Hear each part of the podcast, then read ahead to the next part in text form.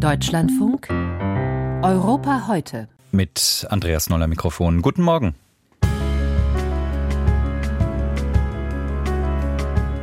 Fest an der Seite der Ukraine sieht sich Italiens Ministerpräsidentin Giorgia Meloni. In ihrer Regierung ist das allerdings nicht unumstritten. Wir sprechen gleich darüber mit unserem Rom-Korrespondenten.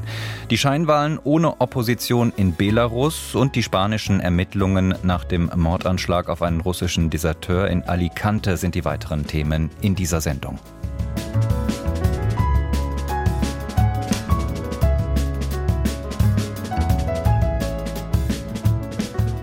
Es war die große internationale Bühne für Giorgia Meloni am Wochenende. Zusammen mit anderen Spitzenpolitikern aus dem Westen ist Italiens Regierungschefin nach Kiew gereist. Zum zweiten Jahrestag des russischen Überfalls unterzeichnete die Ministerpräsidentin ein Sicherheitsabkommen mit der Ukraine und versprach dem Land dauerhafte Unterstützung. Am Flugplatz Hostomel, wo vor zwei Jahren so heftig gekämpft wurde, dankte die Italienerin den Männern und Frauen, die damals nicht weggerannt seien, sondern gekämpft hätten. And here we are today to say thanks to those men and women who on the 24th of February two years ago did not run away and instead fought gekämpft für das Überleben ihres Landes, aber auch für die Freiheit Europas. So, so darf man die italienische Regierungschefin verstehen, die als amtierende G7-Vorsitzende an diesem Jahrestag auch für das Bündnis der großen westlichen Industriestaaten gesprochen hat. In Italien selbst ist die Ukraine-Politik Melonis allerdings umstritten, nicht zuletzt in ihrer eigenen Regierung. Jörg Seiselberg ist unser Korrespondent in Rom. Herr Seiselberg, bevor wir auf die Regierung schauen, wie hat die italienische Öffentlichkeit die Reise Melonis kommentiert? Also es war gemischt. Es spielte eine große Rolle im staatlichen Fernsehen beispielsweise, in den großen Tageszeitungen Corriere und Repubblica war es eher auf den hinteren Seiten zu finden, was der Tatsache geschuldet war, dass andere Themen hier aktuell innenpolitisch äh, eine Rolle spielen. Aber Meloni selbst war wichtig, dass sie diese Bilder transportieren kann. Sie mit Zelensky, sie mit äh, Trudeau, mit von der Leyen bei dieser Pressekonferenz äh, an diesem, äh, Sie haben beschrieben, historisch äh, bedeutenden Ort. Und damit hofft sie, die Botschaft Botschaft zu transportieren, vor allen Dingen nach innen, nach Italien. Ich, Giorgia Meloni, gehöre zu den Führern der freien demokratischen Welt, die sich Putin entgegenstellt. Das ist für sie wichtig vor dem Hintergrund, dass sie halt immer noch dabei ist, ihre politische Vergangenheit abzuarbeiten, bis heute sich nicht wirklich davon distanziert hat. Und das ist äh, ja diese Botschaft, ich bin eine verlässliche Führerin, ich bin anerkannt auch von den anderen Partnern in der Europäischen Union und in der demokratischen Welt. Dieses Renommee braucht sie in Italien mit Blick auf die moderaten Wählerschichten und da waren das für sie wichtige Bilder. Meloni hat sich ja schon vor langer Zeit sehr klar auf die Seite der Ukraine gestellt. Ihr Stellvertreter in der Regierung, Matteo Salvini, verfolgt eine ganz andere Linie. Kurz nach der Krim-Annexion 2014 ist er nach Moskau gereist. Im EU-Parlament hat er einst ein Putin-T-Shirt getragen. Die Sanktionen gegen Russland bezeichnet er als verrückt. Wie hält die Regierung diesen Spagat auf einem so zentralen Politikfeld aus? Ja, so wie sie äh, Konflikte auch auf anderen, äh, bei anderen Themen und auf anderen Ebenen aushält, am Ende gibt Giorgia Meloni in dieser Regierung den Ton an. Da lässt sie nie einen Zweifel dran aufkommen. Sie hat ja auch äh, von den äh, Zahlen im Parlament, von den Umfragezahlen eine deutliche Mehrheit, ist die klar stärkste Kraft und ist führungsstark. Und das lässt sie Salvini auch immer wieder spüren. Der zündelt immer mal wieder, zerrt immer mal wieder. Aber letztendlich äh, ist es Meloni diejenige, die die Linie festlegt. Und das gilt auch und gerade bei der Ukraine. Da, die Ukraine ist für Meloni der wichtigste Trumpf auf internationaler Ebene, denn alle Führer in der Europäischen Union beispielsweise, inklusive Kanzler Scholz, äh, inklusive Macron begegnen ihr so kooperativ, wie sie es gemacht haben in den vergangenen Monaten. Vor allen Dingen ja auch deswegen, weil sie eine entscheidende Stütze in der Koalition ist, gegen Putin, für die Unterstützung, äh, für die Hilfe äh, der Ukraine. Und deswegen wird sie an diesem Punkt nicht wackeln. Und das, was sie bei vielen anderen Themen äh, auch macht, Salvini deutlich zu machen, dass er in der zweiten Reihe sitzt, das wird sie hier bei der Ukraine auf jeden Fall weiter durchziehen. Rechtsradikale Vordenker in Russland, wie zum Beispiel Alexander Dugin, haben ebenfalls enge Verbindungen nach Italien. Zusammen mit einem italienischen Gymnasiallehrer aus Parma schuf Dugin in den 1990er Jahren, also schon schon lange her. Ein Netzwerk mit engen Verbindungen zur Lega von Salvini. Ist ein Abrücken von Putin für die Lega ideologisch schwieriger als für Melonis Partei, die in den Medien ja gerne als postfaschistisch äh, bezeichnet wird?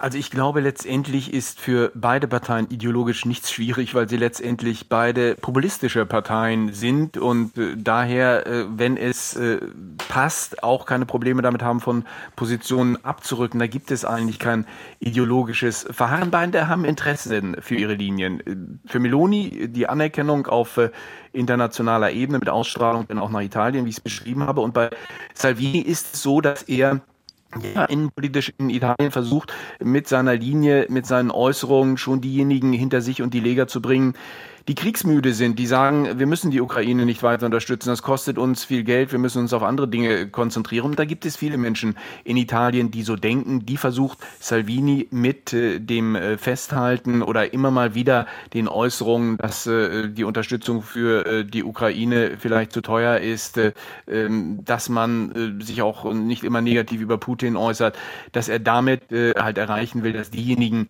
die dem Ukraine-Krieg kritisch gegenüberstehen, dass sie sich eher der Liga anschließen als Meloni. Noch ganz kurz, dieser Konflikt um die Russland- und Ukraine-Politik vollzieht sich vor dem Hintergrund des beginnenden Wahlkampfes für die Europawahlen im Juni. Meloni ist Vorsitzende der Partei Europäische Konservative und Reformer, ECR. Zur EU-kritischen ECR-Fraktion im Europaparlament zählen unter anderem die polnische PiS, aber seit neuestem auch die rechtsextreme Bewegung Reconquête von Eric Zemmour aus Frankreich. Salvinis Lega wiederum ist mit Le Pens, Marine Le Pens Rassemblement National und der AfD in der Fraktion Identität und Demokratie vereint, also unterschiedliche Lager. Wie viel politischer Sprengstoff birgt diese Konstellation für die Regierung? Also die beiden Regierungsparteien werden auf jeden Fall Wahlkampf gegeneinander führen, äh, immer schauend auf äh, das rechte Wählerreservoir, wo auch mit harten Bandagen dann zwischen den beiden äh, gekämpft wird. Aber letztendlich ist es ein Wahlkampf, wo Koalitionspartner gegeneinander stehen, ähnlich wie es in Deutschland äh, auch der Fall ist, wo Koalitionspartner dann natürlich in diesem Wahlkampf als äh, eigene äh, politische Kräfte auftreten. In Italien wird das, äh, wie es von gerade von Salvini üblich ist, mit deutlich härteren Bandagen geführt werden, als man es aus Deutschland gewohnt ist. Einschätzungen waren das aus Rom von Jörg Seiselberg. Die bisweilen etwas wackelige Tonqualität bitten wir zu entschuldigen.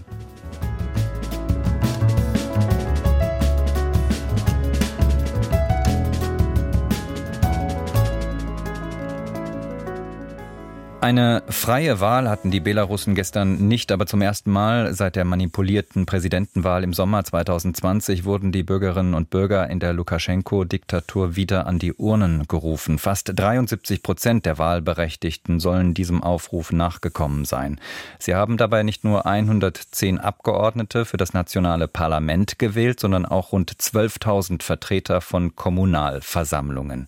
Ich bin jetzt verbunden mit unserem Korrespondenten Peter Sawicki. Herr Sawicki, die Opposition hat zum Boykott der Wahlen aufgerufen. Hat sie damit Erfolg gehabt, beziehungsweise hat sich der Boykott überhaupt bemerkbar gemacht, wenn die offiziellen Stellen von einer Wahlbeteiligung von 73 Prozent sprechen?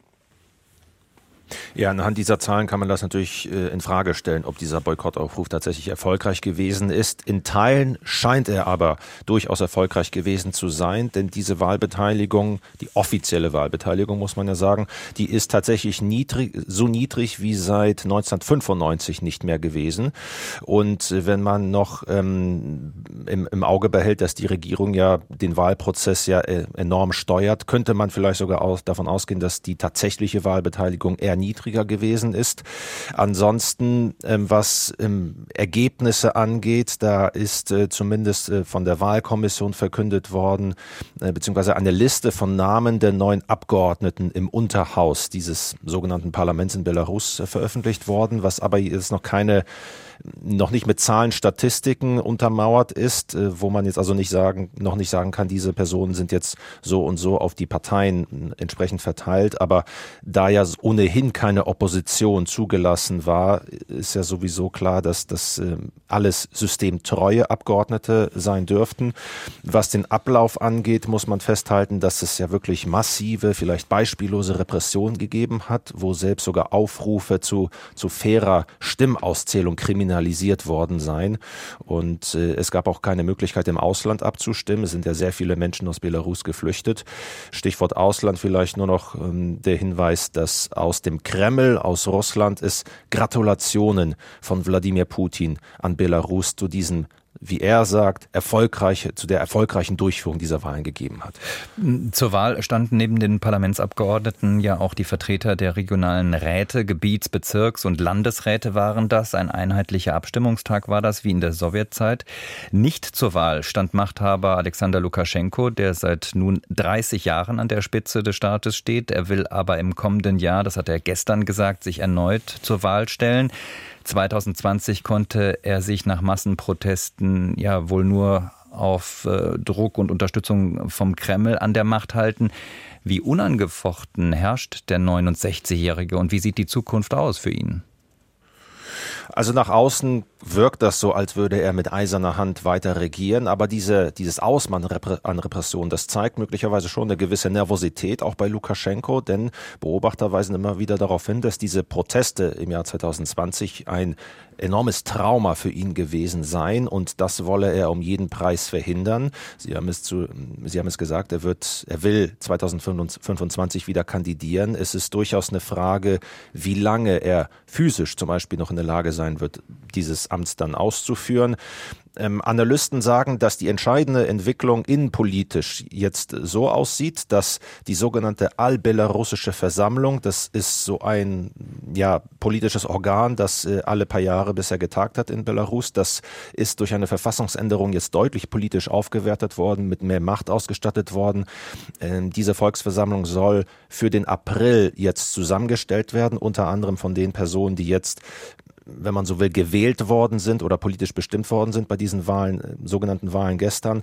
Und da könnte es sein, dass Lukaschenka dann sowohl Vorsitzender dieses äh, Belarus, dieses Rates, dieser Versammlung sein könnte, als auch dann Präsident im Jahr darauf dann, um sich möglicherweise später ähm, dann vom Präsidenten ab zurückziehen zu können, um dieses dann von äh, dieser Vers Versammlung aus kontrollieren zu können. Und Beobachter sagen, entscheidend für die Stabilität des Regimes wird jetzt unter anderem sein, wie dieser Strukturumbau jetzt tatsächlich vorangeht, wie glatt er ablaufen wird. Belarus gilt ja als vollständig abhängig von Russland. Äh, finanziell gilt das aber auch militärisch. Vor einem Jahr wurde bekannt, dass Moskau in Belarus taktisch taktische Atomwaffen stationieren will. Was ist nach äh, dieser Ankündigung daraus geworden? Das wissen wir im Detail nicht. Offiziell, das hatte Lukaschenka zum Beispiel Ende vergangenen Jahres gesagt, ähm, sei die Lieferung dieser ähm, taktischen Nuklearwaffen abgeschlossen worden. Das ist natürlich noch mit sehr vielen Fragen verbunden. Einerseits stimmt das tatsächlich. Dann wäre eine Frage, wo kommen die überhaupt hin? Wo könnten die stationiert werden? Wie viele wären das auch? Hm, gleichwohl hatte der belarussische Verteidigungsminister vor einem Monat angekündigt oder beziehungsweise verkündet, dass eine neue Militärdoktrin äh, für Belarus ähm, erstellt worden sei, die dann formal erlaube, überhaupt Kernwaffen, Atomwaffen in Belarus stationieren äh, zu dürfen. Und diese allbelarussische äh, Volksversammlung, von der ich gerade gesprochen habe, die soll das Ganze dann noch formal genehmigen, wobei man auch da davon ausgehen kann, dass Russland am Ende auch die, die Macht darüber hat, was mit diesen Waffen natürlich passiert, wo sie stationiert werden. Also ähm, da ein, ein, weiteres Beispiel dafür, wie Sie es auch geschildert haben, dass Belarus enorm von Russland abhängig ist, auch in Militärfragen. Im Übrigen weiß man derzeit nicht, wie viele russische Soldaten sich in etwa derzeit in Belarus befinden, auch wie viele Wagner-Söldner sich im Land noch befinden. Einige tausend könnten das noch sein, könnten das noch sein. Aber Analysten weisen darauf hin, dass Russland derzeit eher fast alle Kräfte dazu benötigt, um in der Ukraine zu kämpfen. Deutschlandfunk-Korrespondent Peter Sawicki über den Wahltag in Belarus und die Perspektiven für die Diktatur. Besten Dank.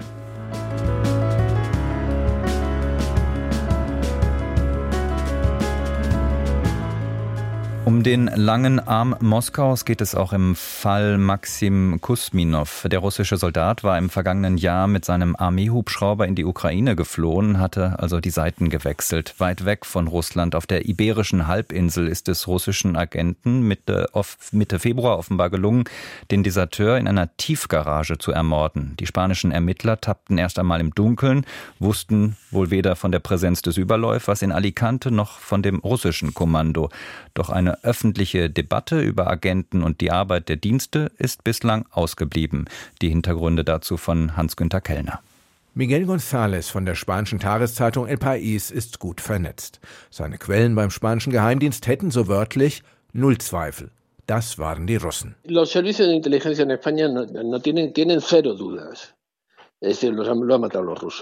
González meint die Täter des Mordanschlags auf den russischen Deserteur Maxim Kusminov, der im August mit einem Armeehubschrauber in die Ukraine geflohen war. Der Grund, dass man sich in Spanien so sicher ist, sind die wiederholten Drohungen aus Moskau gegen den ehemaligen Soldaten, und dann ist da die Art, wie die Nachricht schon kurz nach der Tat in die Welt kam. Eso salió das meldete zuerst eine pro-russische Webseite aus Italien, die kein Mensch kennt, unter Berufung auf die spanische Guardia Civil. Das ist völlig unglaubwürdig. Welche Quellen soll eine unbekannte italienische Webseite bei der Guardia Civil in Alicante haben? Dann meldete es die staatliche russische Nachrichtenagentur TASS. Ein künstlich konstruierter Ablauf, um die Spuren für eine russische Beteiligung zu verwischen, meint González. Aber der Kreml gibt sich dabei keine große Mühe. Schon kurz nach der Flucht des Hubschrauberpiloten meldete das russische Staatsfernsehen, der Geheimdienst sei mit dessen Tötung beauftragt worden. Nach der Tat wurde der Pilot von Moskau verhöhnt. Die Ukraine habe den Überläufer im Fernsehen präsentiert, berichtet González, ihm dann 500.000 US-Dollar und einen ukrainischen Pass mit einer neuen Identität gegeben. Der 29-Jährige ist damit ausgerechnet in eine Stadt an der spanischen Mittelmeerküste geflohen, in der 800 Russen und mehr als 1000 Ukrainer leben. Dann, sagt der Journalist von El País, habe der Pilot auch noch seine Freundin in Russland angerufen und ihr gesagt, sie solle zu ihm nach Alicante kommen. Für den russischen Geheimdienst dürfte es also nicht schwer gewesen sein, den Überläufer zu finden. Die spanischen Behörden waren González zufolge dagegen nicht informiert. Sie gingen zunächst von einem Verbrechen zwischen kriminellen Organisationen aus, wussten auch gar nicht, dass der Flüchtling in Spanien war. Sie wurden auch nicht auf die Täter aufmerksam, die eigens für den Mord eingereist seien und das Land inzwischen auch wieder verlassen haben sollen. Doch trotz so vieler offener Sicherheitsfragen hat der Fall in Politik und Gesellschaft keine größere Debatte ausgelöst. Für die Regierung ist das eine heiße Kartoffel. Sie weiß nicht, wie sie reagieren soll. Welche Möglichkeiten hat sie schon? Es sind ja schon alle möglichen Sanktionen gegen Russland in Kraft. Aber irgendetwas muss sie machen. Immerhin wurden die spanischen Hoheitsrechte hier im eigenen Land verletzt. Ein Verbrechen ist vor der eigenen Nase verübt worden. Der Politologe Pablo Simon ist häufiger Gast in den vielen Diskussionssendungen im spanischen Radio und Fernsehen. Er nimmt den Mordanschlag zum Anlass für eine Medienkritik. Die öffentlichen Debatten in Spanien konzentrieren sich immer auf dieselben zwei, drei Fragen. Und die Journalisten sind in Spanien sehr auf die Parteien fixiert, auf die Regierungsparteien oder die Opposition. Wenn von dort nichts kommt, kommt es auch nicht in die Medien. Dabei geht es um eine zentrale Frage der nationalen Sicherheit. Die Opposition müsste die Regierung fragen, was passiert ist. Das passiert nicht. Das ist schon erstaunlich. Zumal die russische Führung bereits in einer anderen Angelegenheit im Fokus der Ermittler ist. Ein Untersuchungsgericht ermittelt derzeit wegen Versuchen des Kremls, das Land über den katalanischen Unabhängigkeitsprozess zu destabilisieren. Der Fall wird heiß diskutiert, der Mord am russischen Deserteur hingegen kaum.